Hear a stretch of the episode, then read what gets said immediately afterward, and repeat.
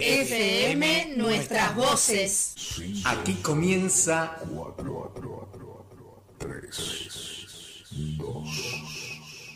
5 a marzo. Todos nos vemos buscando bien o mal una salida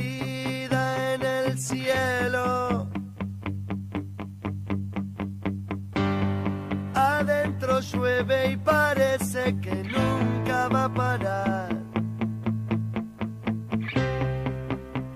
Y va a parar.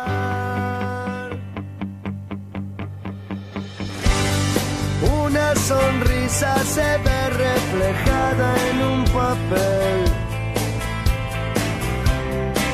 Y se te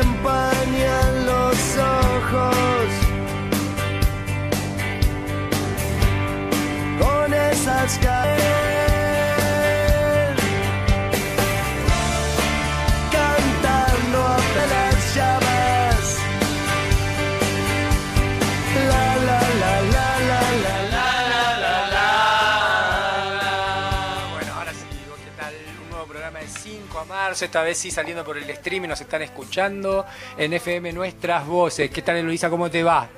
¿Qué hace? ¿En serio nos escuchan? En serio nos escuchan. ¿Posta? Sí, sí, sí. Vaya molón. che, qué, qué bueno. Qué nervios. Bueno, Programón tenemos, pero tenemos que ir ya así antes de contar nada a la Sí. primera nota. Estamos con Roberto Elizalde en línea. A ver si, si nos escucha. Walter, ¿está, ¿está en línea? Roberto, ¿nos escuchás? Sí, ¿qué tal? Los escucho, claro. Muy bien, ¿qué tal? Disculpa la demora. Eh, Roberto Lizalde es el representante de Río Sal. Ayer estuvo aquí en la aquí en, Tierra del Fuego, no en la ciudad de Ushuaia, sino en la ciudad de Río Grande, firmando un convenio entre SUTEF, Río Sal y la Municipalidad de Río Grande para darle eh, comienzo a unos bachilleratos populares. Y el día 16 de marzo también eh, vamos a tener un foro internacional por la escuela pública y popular. Además, estos bachilleratos populares funcionarían también en la ciudad de Ushuaia con la cooperativa Renacer, que está aquí en el piso invitada Mónica Costa. ¿Qué tal, Mónica? ¿Cómo te va? ¿Qué tal? Muy buenas noches para toda la audiencia. Bueno, gracias. Eh, Roberto, eh, ¿vos nos podrías explicar qué es Riosal, qué, qué- eh, cómo se conformó y, y qué es lo que hace? Sí, buenas noches a todos. ¿Qué tal? Buenas Eh, noches. eh, Riosal es una red de investigadores y organizaciones sociales, así se llama, de América Latina. Se conforma a partir de la articulación, el intercambio precisamente eh, entre equipos de universidades públicas y organizaciones sociales y sindicales de diferentes países de América Latina, ¿no? además de Argentina, Colombia, Brasil, Uruguay, Chile. Este, que, bueno, esta, Ecuador también. Parte de ese sentido es llevar adelante eh, iniciativas, proyectos de investigación, publicaciones, instancias de organización basadas en la educación pública y popular. Bien, y los bachilleratos populares vendrían a ser algo que está relacionado a esto. Claro, porque precisamente el equipo original, en el caso de nuestro país, se inicia y es parte de la creación de lo que se llamaron los bachilleratos populares de jóvenes y adultos, ¿no? que fue una iniciativa de creación de escuelas populares como parte de un proceso de resistencia a las políticas de exclusión y expulsión de los jóvenes y adultos de las clases populares a fines de los 90, y sobre todo a partir del 2001. Hoy hay más de 100 bachilleratos populares en todo el país y buena parte de las organizaciones sociales, este, territoriales, eh, ya sindicales, eh, han adoptado la estrategia de los bachilleratos populares. Y a propósito de la compañera invitada que está allí, eh, surgen en las fábricas recuperadas, en la metalúrgica INPA, por ejemplo. Roberto, buenas noches. Mi nombre es Eloísa. ¿Cómo estás? Buenas noches. Eh, para todos aquellos que estamos súper interesados en toda esta nueva mirada sobre, sobre la educación y, la cuestión popular, en palabras así totalmente simples, ¿qué tiene de diferente un, un bachillerato popular de lo que uno conoce como la escuela o el bachillerato común? ¿En qué se diferencian? Sí, en principio eh, la diferencia está en las motivaciones de origen y en la propia dinámica de organización de la escuela o de los bachilleratos. El primer caso es porque responde a una necesidad y a una decisión política. La necesidad es que la Argentina, desde fines de los 90, profundizado con las políticas posteriores al 2000, tiene más de 12 millones de jóvenes y adultos, más de 12 millones de jóvenes y adultos fuera de la escuela media. Y en general las políticas públicas han atendido a esta problemática ocultándola, eh, no teniéndola en cuenta o tomando decisiones en clave de eh, programas desde arriba, focalizados, algo así como, bueno, programas para pobres con poco tiempo, con precarización en las relaciones de, laborales de los trabajadores de la educación, etcétera. Y por otro lado, digamos, frente a esa situación, los bachilleratos populares surgen como instancias de escuelas plenas, es decir, con, con, con la búsqueda de calidad, con una, diría, atención en la carga horaria como tiene cualquier otra escuela, y así fue que precisamente que fue y por supuesto en la dinámica del aula presenta y da cuenta de innovaciones pedagógicas, de la flexibilización que debe tener una escuela donde concurren jóvenes y adultos que, en muchos casos trabajan, tienen familias, etcétera.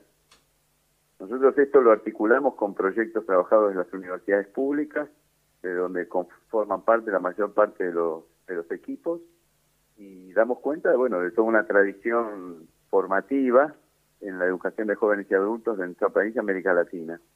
La decisión política es porque surgen los bachilleratos populares a partir de la decisión de organizaciones sociales este, que dan cuenta de esa necesidad y plantean precisamente retomar la tradición de la educación popular de carácter freiriana y asumen un protagonismo con una organización democrática, de base, horizontal y que está fundada en la participación asamblearia de los docentes y de los estudiantes sobre todo.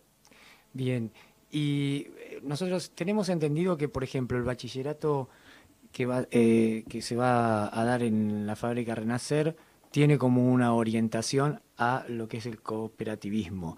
Entonces cada bachillerato puede tener como una especie de orientación que tiene que ver con la realidad de esa comunidad educativa.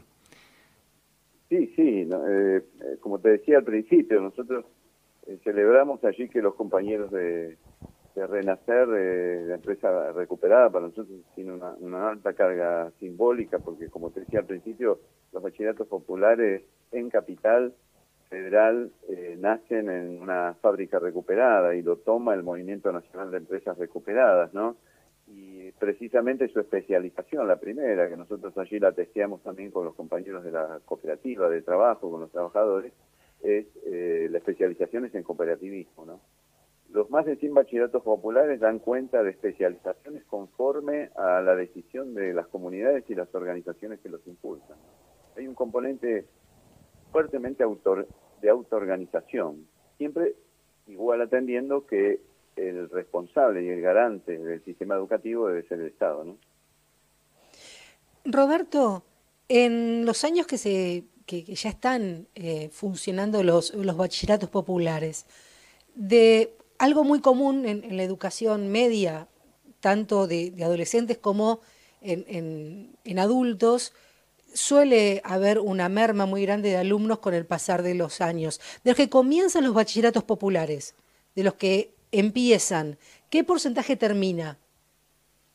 Sí, sí no, no, hay un porcentaje definitivo, porque como bien decís vos, aquí yo voy a tratar de ser breve, ¿no? Porque el tema tiene una, alta complejidad.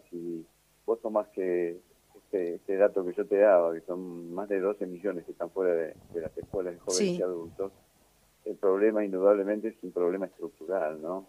Y la mejor iniciativa no puede resolver el problema estructural, porque en ese punto hay una alta responsabilidad en el involucramiento de la educación pública respecto a esto. Aquí nosotros estamos planteando que es una estrategia que precisamente va a dar cuenta de una necesidad de un problema que puede generar, y que de hecho esto es lo que, es lo que nosotros hemos comprobado, no solamente en instancias de formación más eh, profundas, de mayor calidad, sino al mismo tiempo eh, disminuir las políticas de expulsión y de exclusión y generar, que esto es lo que tienen en común la mayor parte de los bachilleratos populares, una fuerte apropiación comunitaria eh, de, eh, de la escuela, de la escuela que se construye, porque la escuela se va a construir con la misma comunidad, con los estudiantes, con los profesores.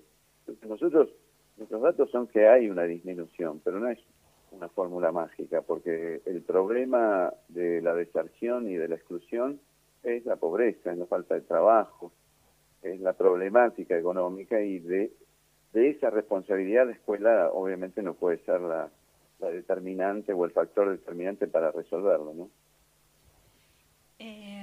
Buenas, buenas noches, eh, Roberto. Habla Florencia. Eh, quería consultarle sobre el foro por la educación pública y popular desde abajo y desde el sur que se está organizando eh, para el 16 de marzo. Eh, ¿cómo, ¿Cómo piensan ese evento? Bueno, esa es una iniciativa que fue pensada con, con varios compañeros de equipos, de, como decía, de, América Latina, especialmente de Colombia, de Brasil y, de nuestro país, y principalmente con los compañeros de, del SUTEF, ¿no es cierto? Para nosotros es muy importante poder reunirnos, este, e incluso simbólicamente para todos los compañeros estar presentes en Tierra del Fuego, porque tanto el diagnóstico común que podemos realizar sobre América Latina hoy, donde la, exclusión, donde la precarización laboral, donde la problemática precisamente que hacíamos referencia a, los sistemas educativos general son un problema en toda la región, en toda nuestra América Latina. Por eso nosotros eh, vemos como positivo la posibilidad de reunir compañeros de sindicatos, de universidades públicas, responsables de la conducción incluso de esas universidades, porque hay compañeros decanos que van a acercarse y van a estar presentes, así como profesores y estudiantes, en, en un espacio donde podamos compartir diagnósticos, pero también al mismo tiempo plantear estrategias y caminos de eh, organización y de lucha, porque las políticas del capitalismo en la región, hoy por hoy lo que están haciendo es precisamente expulsar a la mayor parte de nuestros jóvenes de las escuelas. Bien, bueno, muchísimas gracias Roberto. Eh, bueno, los esperamos acá entonces para el día 16. Eh, esperemos que ya para ese entonces estén funcionando los bachilleratos en Río Grande y aquí en Ushuaia en la cooperativa Renacer. Y te agradecemos mucho por este tiempito que nos dedicaste. No, por favor, gracias a ustedes por, por haber llamado. Un saludo a todos los compañeros. Bueno, muchas gracias. Bien, entonces estuvimos con Roberto Elizalde, el representante de Río Sal.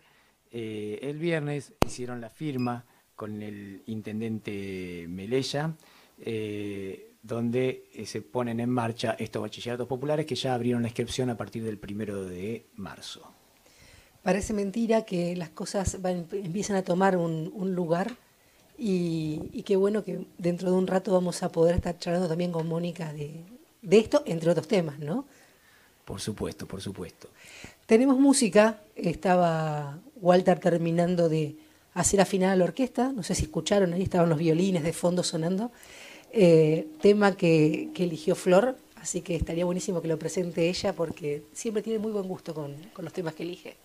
Eh, qué, compromiso. Eh, bueno, el tema es, eh, de Chico Huarque, A pesar de vosé, y es un tema que habla de la resistencia, de la alegría y la resiliencia de los pueblos, a pesar de quien esté mandando en ese momento.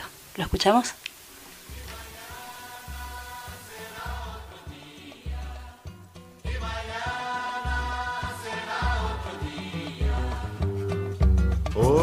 Es usted el que manda, lo dijo, está dicho, es sin discusión, no.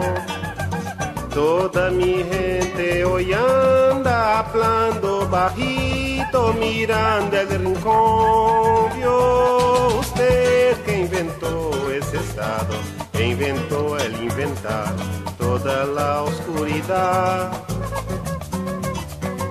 Que inventó el pecado, olvidóse de inventar el perdón. A pesar de usted,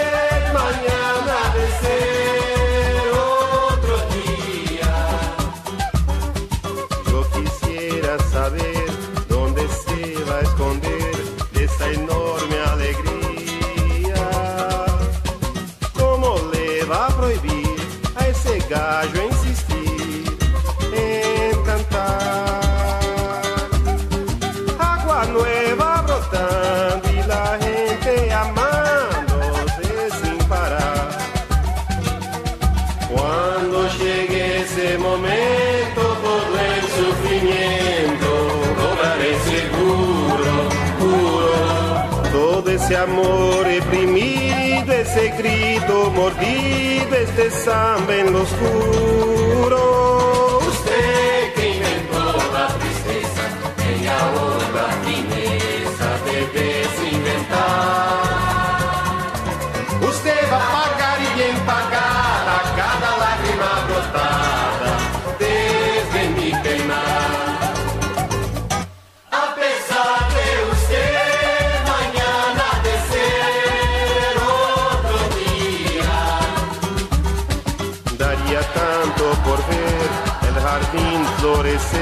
como usted no quería.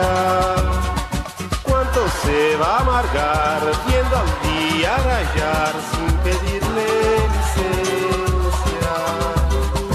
¿Cómo voy a reír que el día de venir antes de lo que usted piensa? A pesar de usted, a pesar de usted,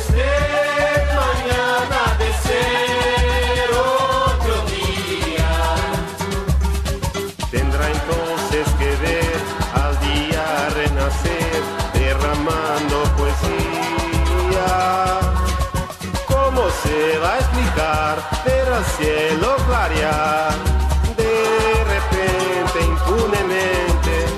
¿Cómo va a silenciar nuestro coro al cantarle bien de frente? A pesar de usted, a pesar de usted,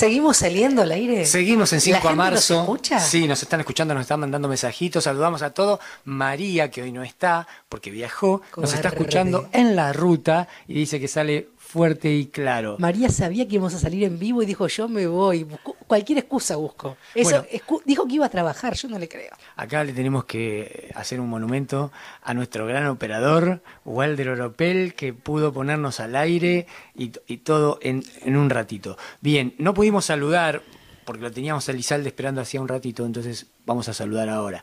¿Cómo te va, Walter? ¿Cómo estás? Bien, bien, tranquilo, acá tratando de manejar todos los controles, que quede todo bárbaro, porque bueno, nada, este es un programa que empezamos con la prueba piloto en el día de hoy en vivo, ¿eh? así que bueno, felicitaciones a toda la gente de, de FM Nuestras Voces y bueno, y nos felicitamos mutuamente nosotros que estamos como arrancando e inaugurando en el día de hoy la transmisión como en vivo, digamos. Muy bien, felicitaciones entonces. Y acá felicitamos también a Lucas Velo, que hoy nos vino a acompañar. Está reemplazando a María o vino a saludar mate, a darnos una manito. ¿Cómo estás, Lucas? Eh, bien, buenas noches a todos los que están escuchando. Nada, pasé acá a saludar y bueno, me engancharon para cebar unos mates y nada, disfrutando un poco acá del vivo. Contemos la verdad. A nosotros nos cuesta estar haciendo mate en medio del programa y estar prestando atención a las cosas. Entonces, a partir de ahora tenemos cebador oficial de mate de aquí a que aprobemos o no. Bien. Venimos estudiando para marzo. Florencia Siquillo, Flor Lucha, ¿cómo te va, Flor? Acá andamos eh, habituándonos al vivo y bueno, intentando no tartamudear tanto. Y estamos con la invitada, Mónica Acosta, de la cooperativa Renacer, con varios temitas, uno de ellos los bachilleratos populares, que estuvimos hablando recién con Roberto Lizalde. Seguimos en 5 de marzo, FM Nuestras Voces. ¿Cómo te va, Mónica? ¿Qué tal? Buenas noches, compañeros, a todos los que nos escuchan también.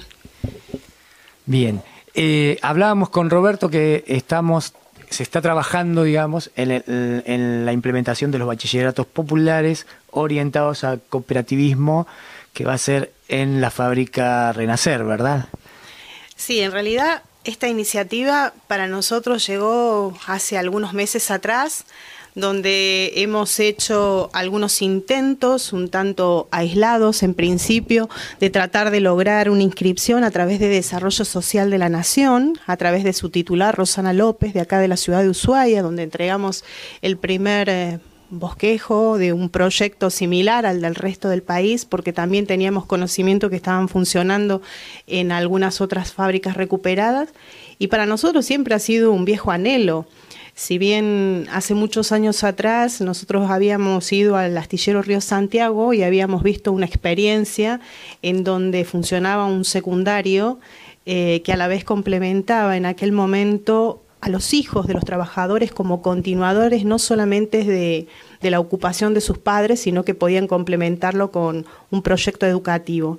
En este caso, el hecho de que sea con orientación en, en el cooperativismo para nosotros es un plus extra, para poder hacerlo extensible no solamente a los trabajadores más jóvenes de la cooperativa, eh, muchos de, los mayores, en mi caso yo voy a hacer ficha puesta para ser una de las primeras que se inscriba a terminar el secundario, porque desde el año 91 me faltó terminar química de cuarto y de quinto y, veo como una gran posibilidad de, de, ser una de las primeras en inscribirme junto con mis compañeros, pero también hacerlo extensible hacia los pobladores del, resto de la zona.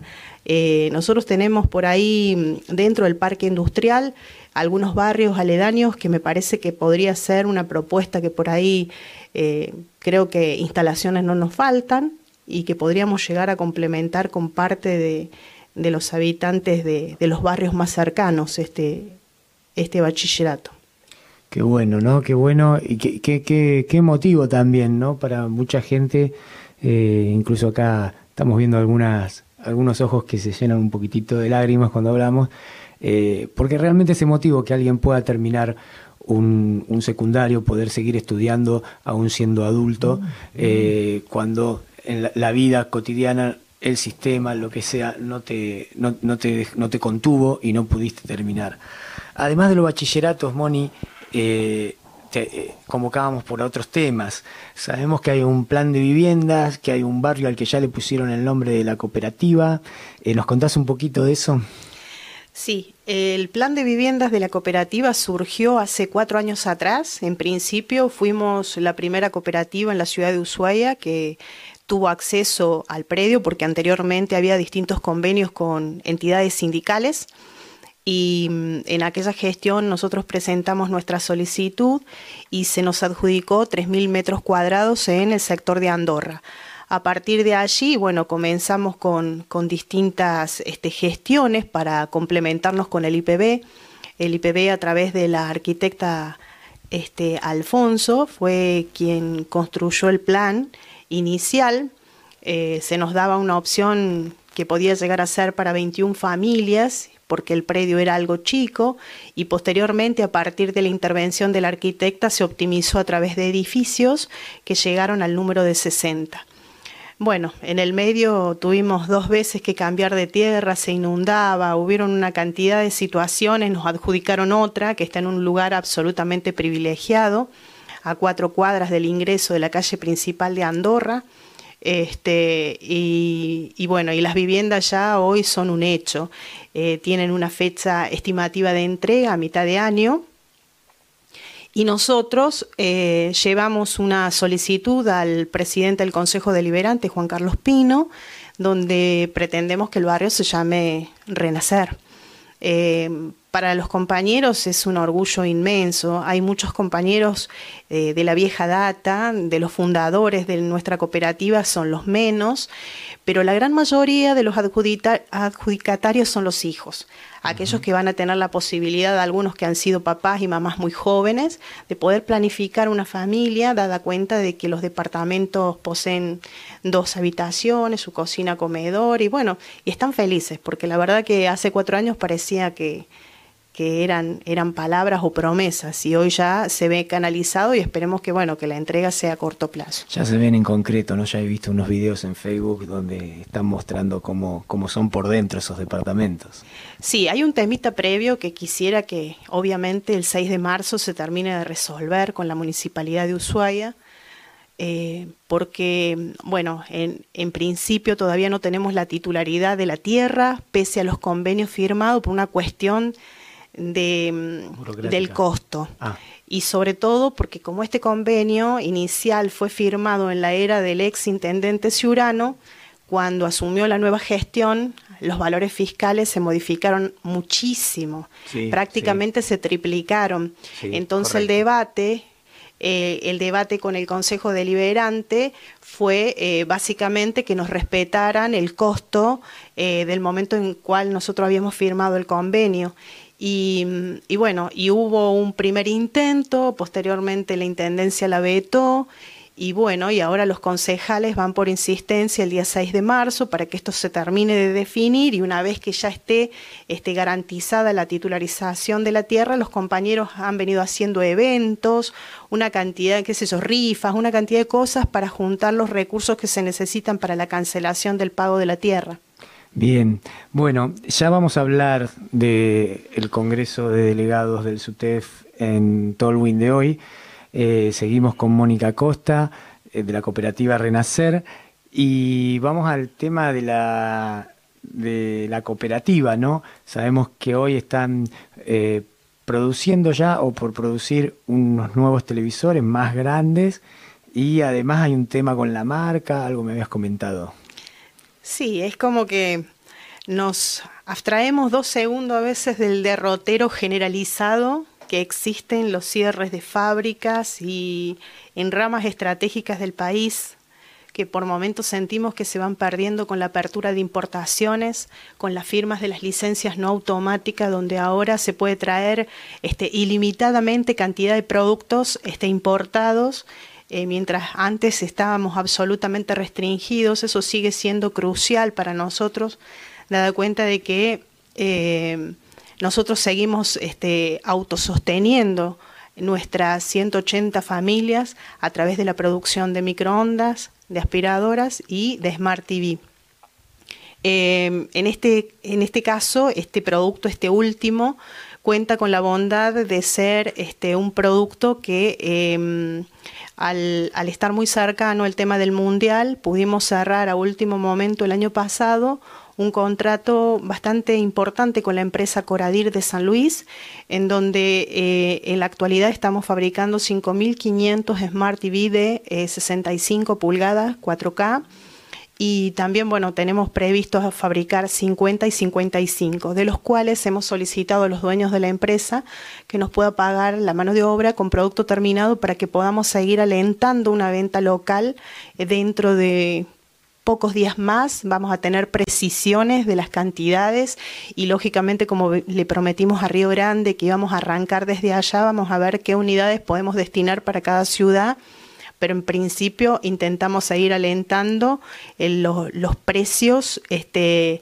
eh, no solamente a valores de productores, sino que eh, detrás de esta gran expectativa que tiene la gente de, conseguir un, aparato tecnológico de calidad, queremos acercar bueno, parte de nuestro trabajo con una iniciativa que fue complementada por los, los compañeros más jóvenes de la cooperativa, ya que ellos este, han aportado la nueva marca que van a tener esos televisores. La marca es la sigla CR, Cooperativa Renacer, por supuesto. Y bueno, y esperamos que parte de esta producción la podamos estar sacando como venta local y con la marca que nuevamente tiene la cooperativa, ¿no? Bueno, buenísimo. Antes de pasar a otro tema, queremos mandarle un saludo que nos están saludando a través de mensajes de WhatsApp.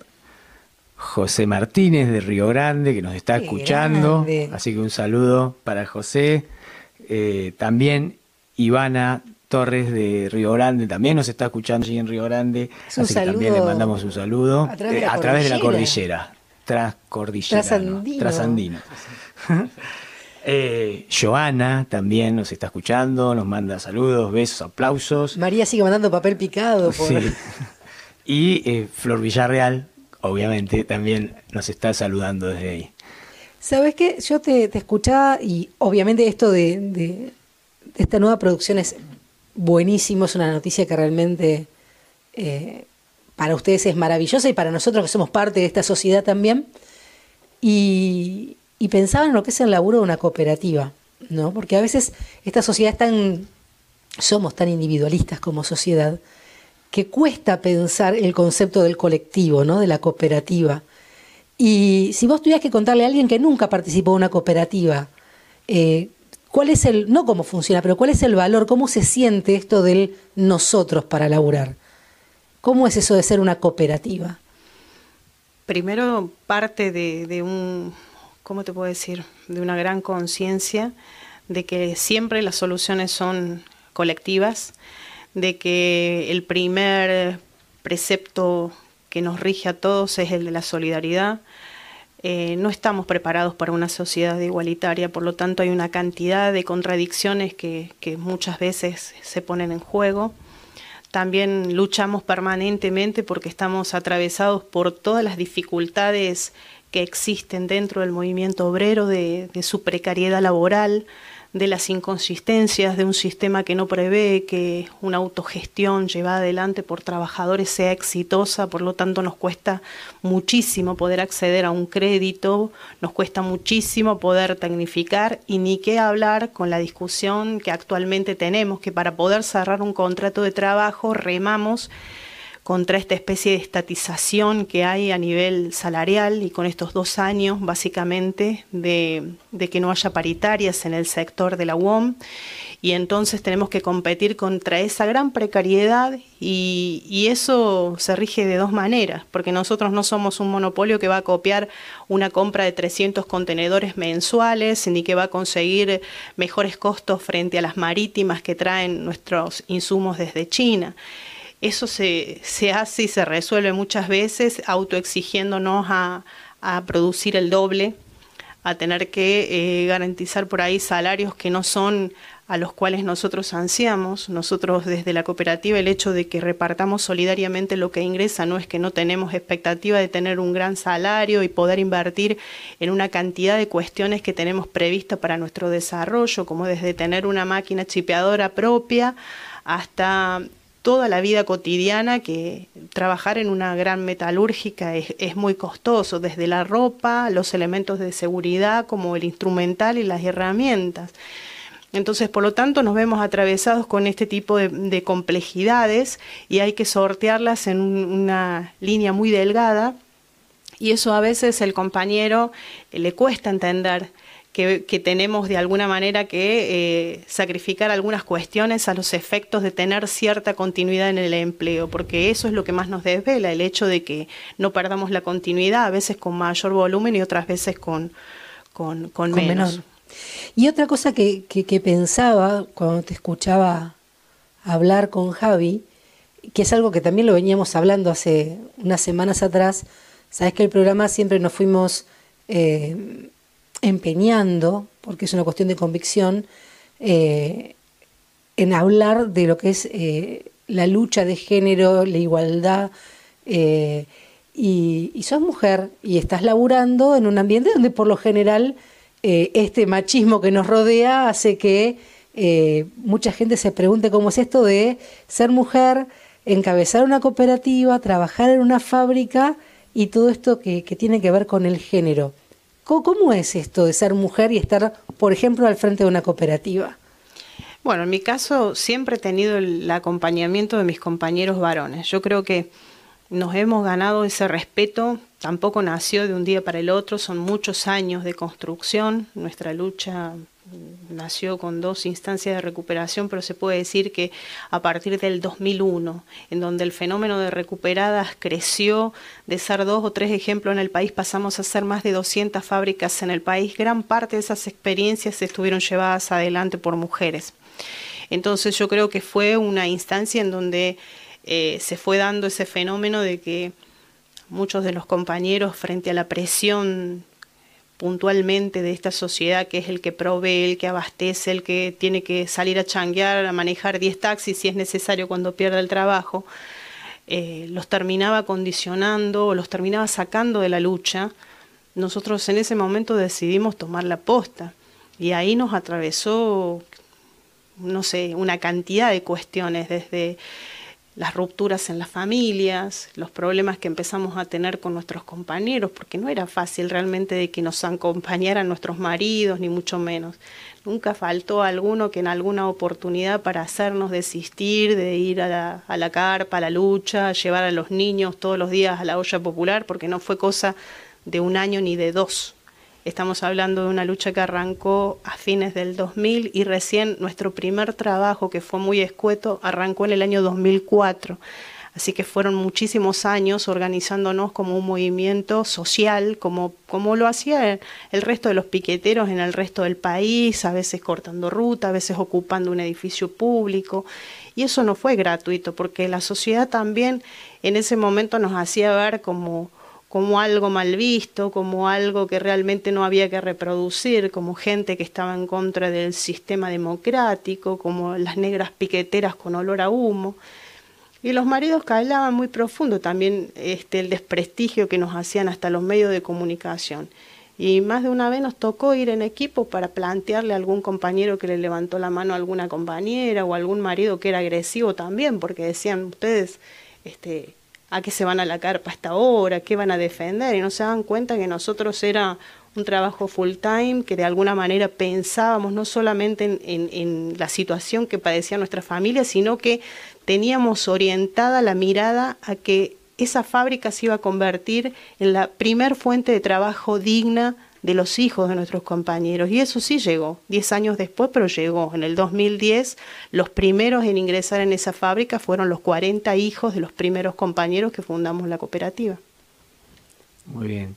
Bueno, hay un paralelismo ¿no? entre la lucha de los docentes, que también tenemos un 80% de mujeres en el sector docente y que están acostumbrados a hacer también acampes a la noche, eh, luchas largas, que no que esto de que no está bien visto por el resto de la sociedad, que los medios te pegan, que sos son las negras piqueteras con olor a humo, como dijo Mónica recién, ¿no? Eh, y bueno. Las fabriqueras éramos, ¿viste? Claro, Estas negras fabriqueras con olor a humo. Pero es, es esa, ¿cómo te puedo decir?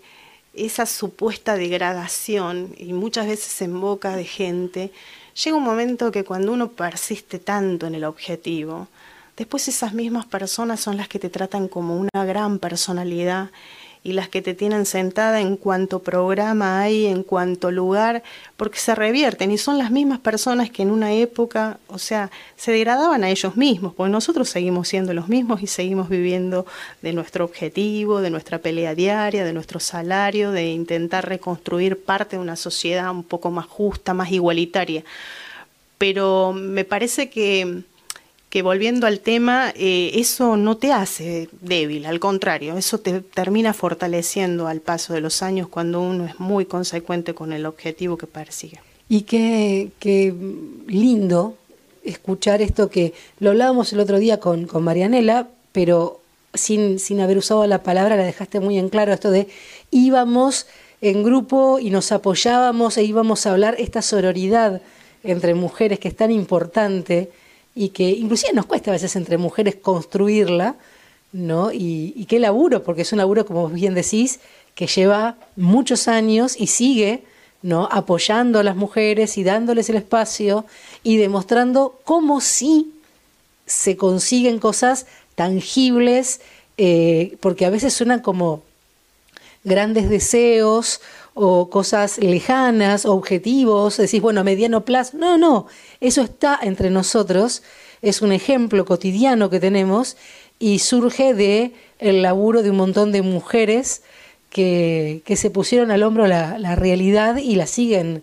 remando y luchando junto con los compañeros, pero que ese batacazo haya sido eh, dado por, por mujeres que se pusieron de pie, no solo lo laboral, sino en todo lo que rodea la cotidianidad, me parece que es sumamente valioso de, de remarcar. ¿no? Porque es en eso que tenemos que pararnos las mujeres para seguir reproduciendo esto de la sororidad y de, del empoderamiento de, de la realidad cotidiana.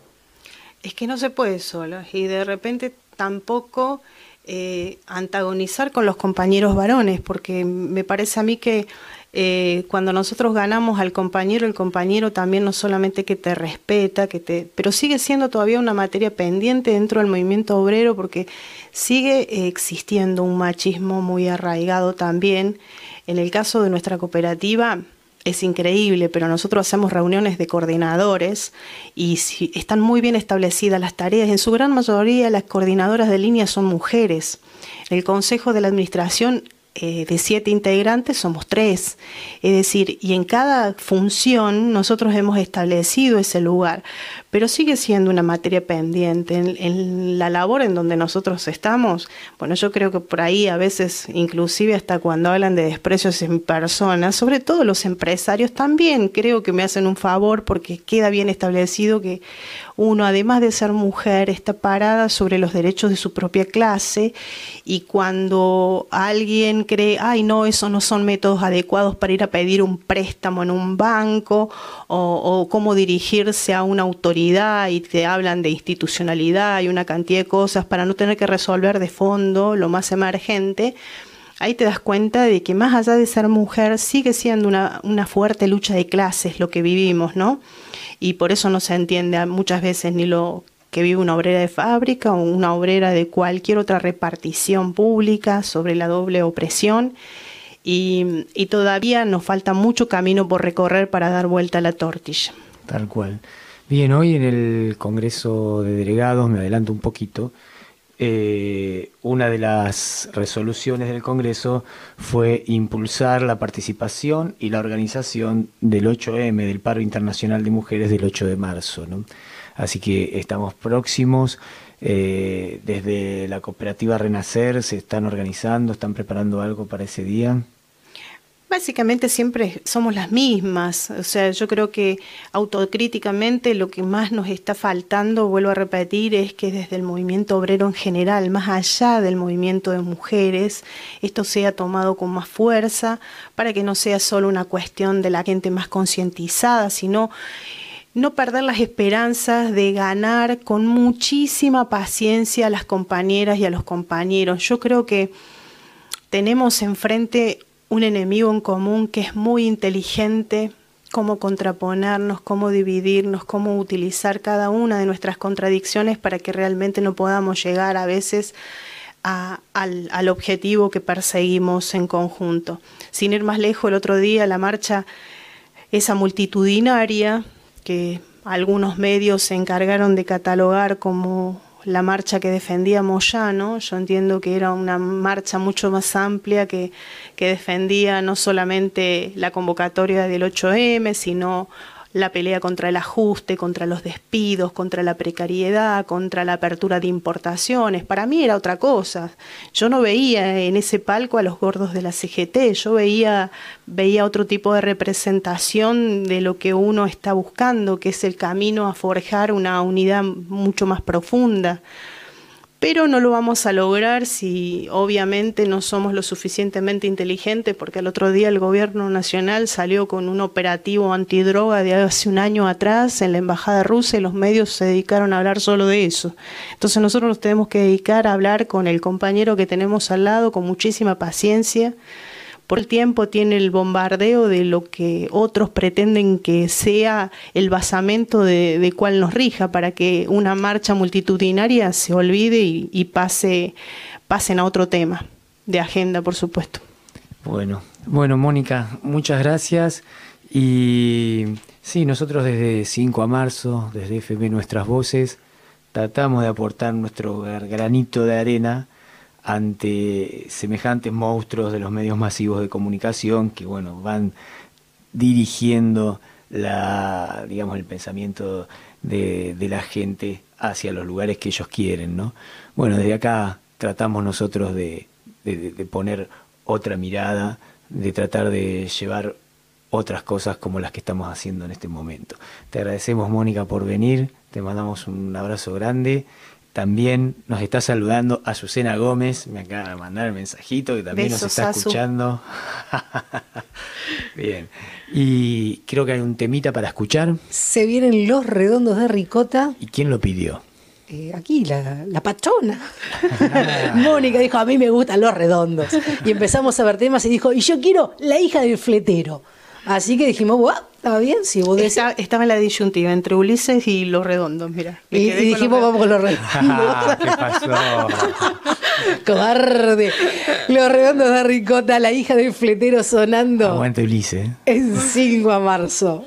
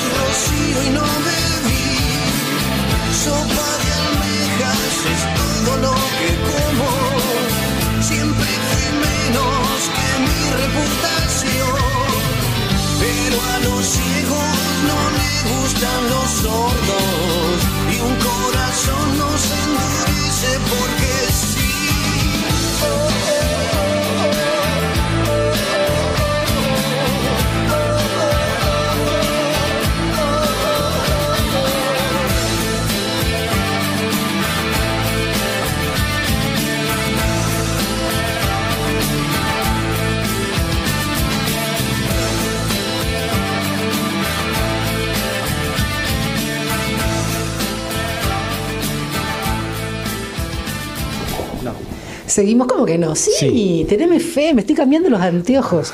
De los de ver a los de ver más. Está Dame bien. un segundo. Ahora Está- sí. Estabas peinado. Yo te veía algo así medio.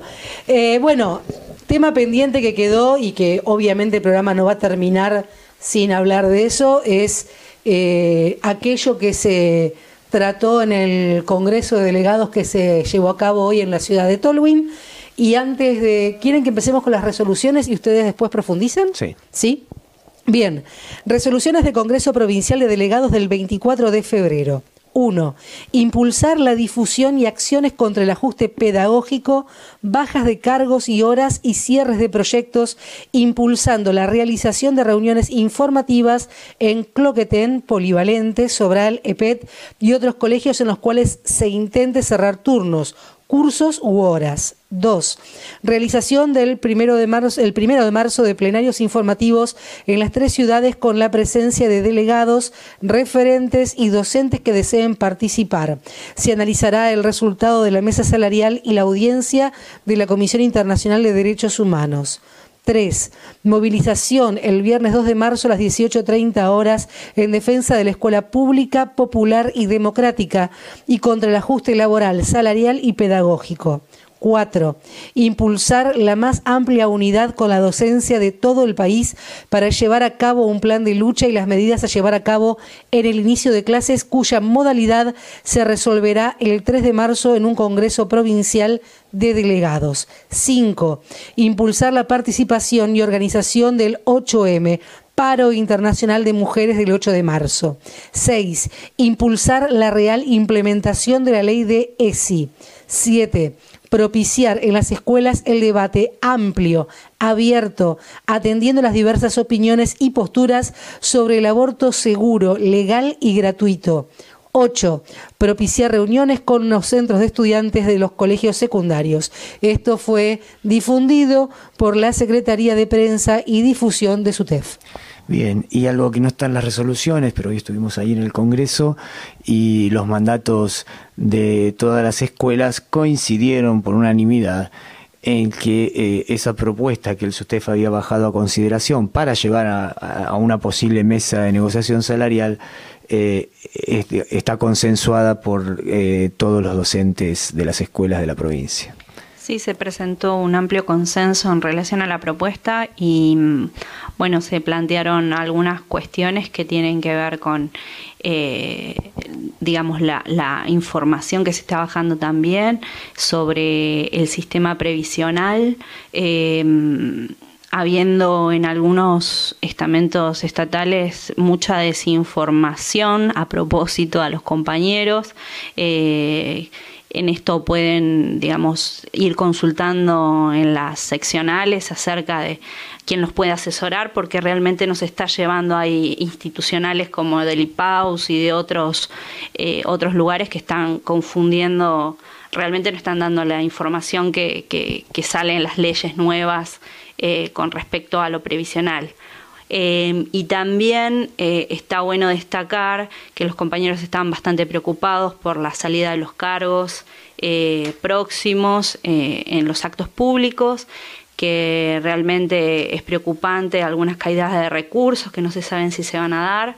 Y bueno, y los cierres de, de, algunos turnos, algunos turnos vespertinos a la noche, también en consonancia con lo que está pasando a nivel nacional, que es la caída de los bachilleratos en Buenos Aires y también, bueno, acá parece que estamos en, en la onda de cerrar cosas que no deberían cerrarse.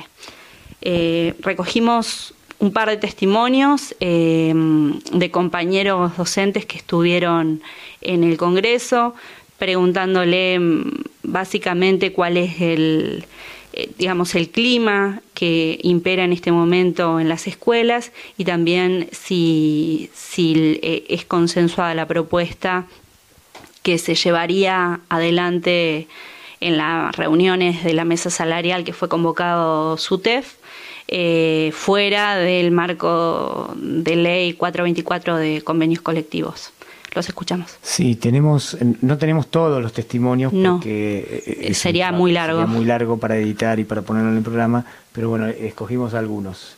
Así que eh, si tenemos todo listo, estamos ahí, vamos a probar si sale, ahí vamos. Estuvimos recién en el Congreso de Delegados que se, hizo en Tolwyn. Estamos con un docente eh, que comentaba la situación en la escuela y eh, cómo está de complicada la situación económica de los compañeros.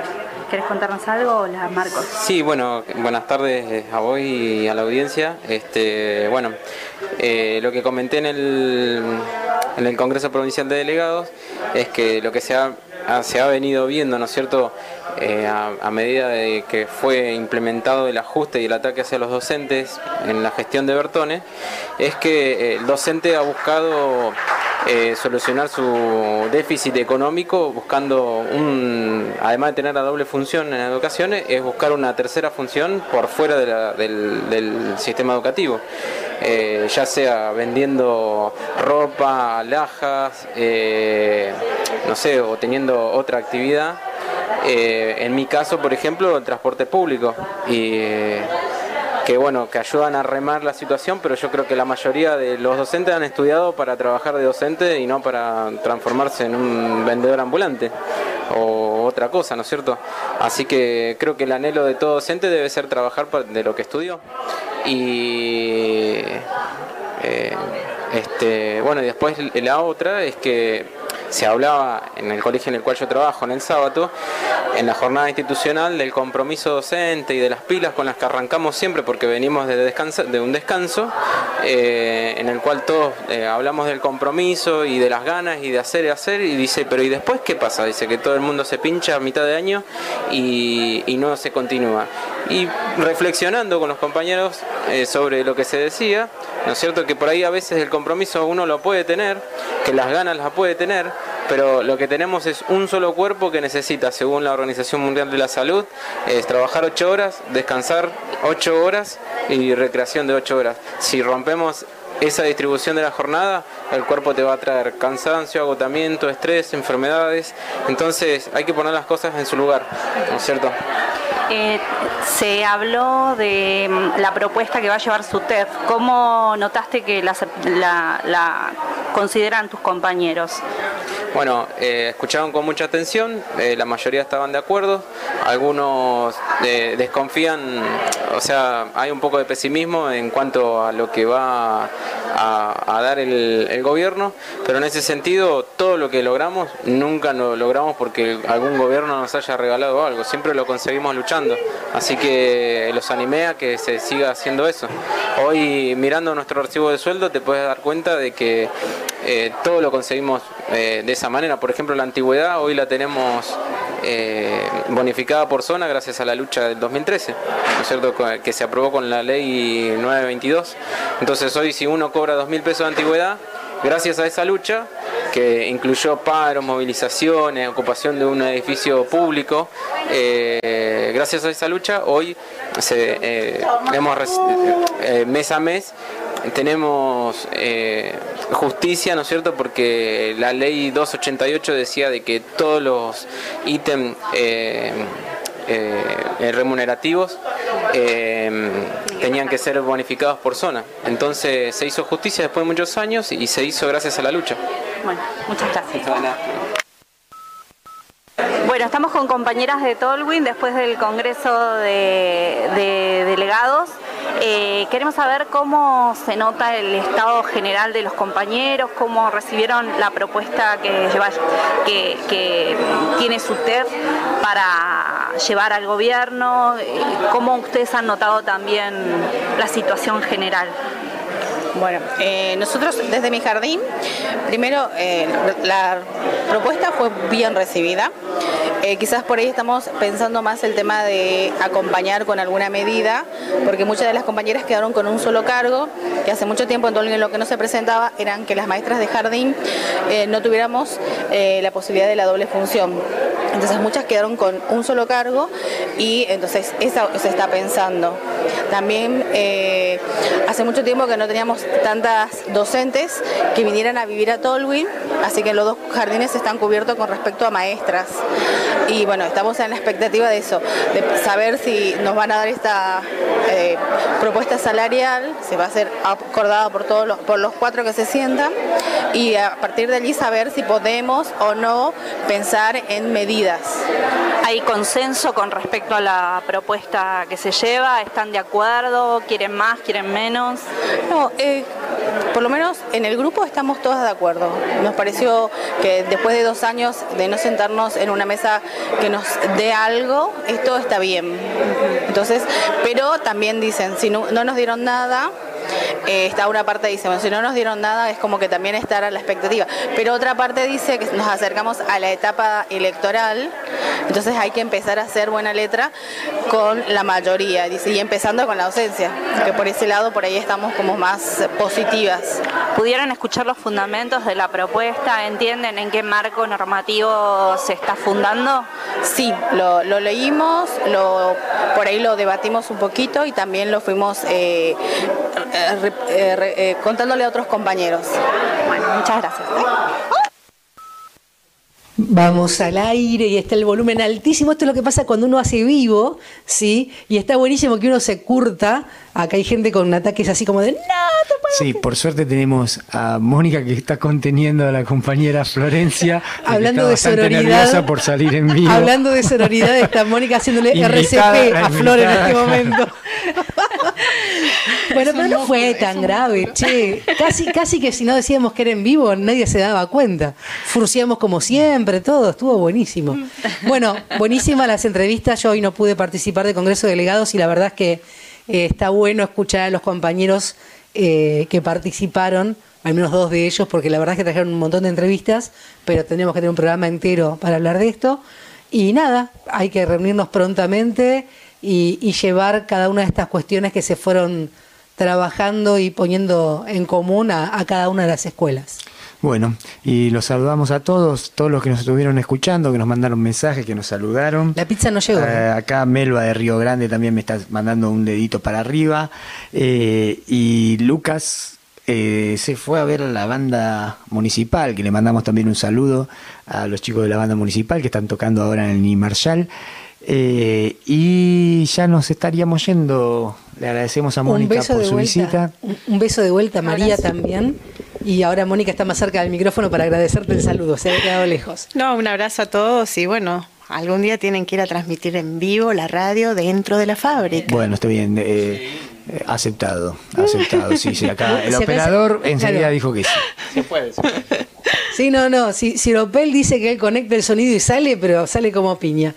¿Nos vamos hasta la próxima semana? Nos vemos hasta la próxima semana. Bueno, Seguimos en, entonces. seguimos en 5 de marzo, FM Nuestras Voces. Y, y si quieren seguir escuchando, va a haber una linda música ahí puesta en el streaming por un ratito y después no vamos a tener más. Pero antes, vamos con el último tema de este programa. Nos vamos con Os Paralamas do Suceso, Inundados.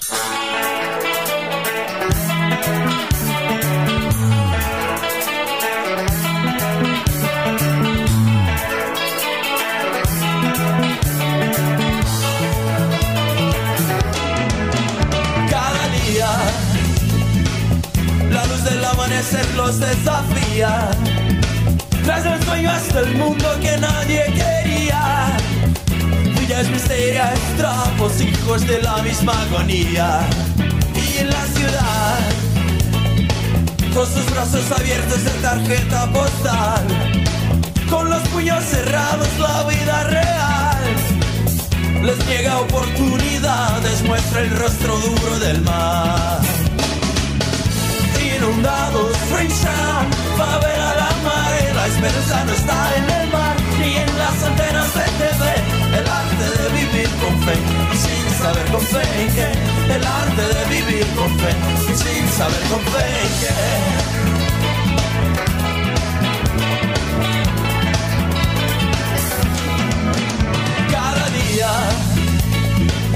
La luz del amanecer los desafía.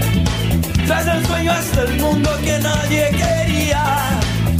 Villas miserias, trapos, hijos de la misma agonía. Y en la ciudad, con sus brazos abiertos de tarjeta postal. Con los puños cerrados, la vida real les niega oportunidades, muestra el rostro duro del mar. Inundados están, la mar, la esperanza no está en el mar, y en las antenas de TV, el arte de vivir con fe, y sin saber con fe que, el arte de vivir con fe, y sin saber con fe que.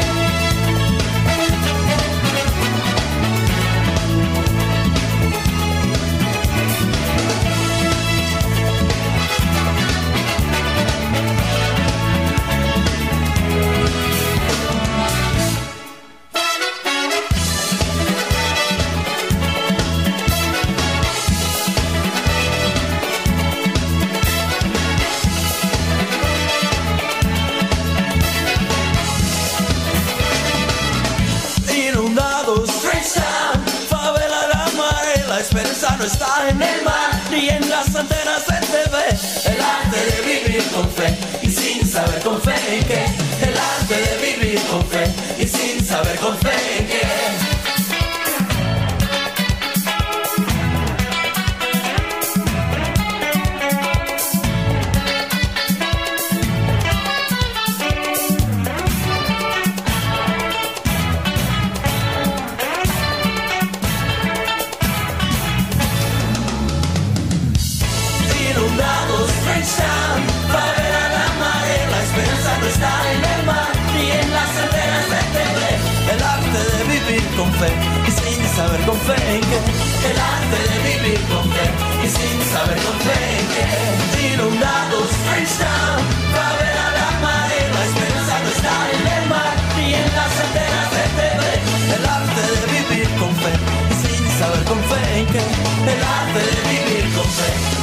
saber con fe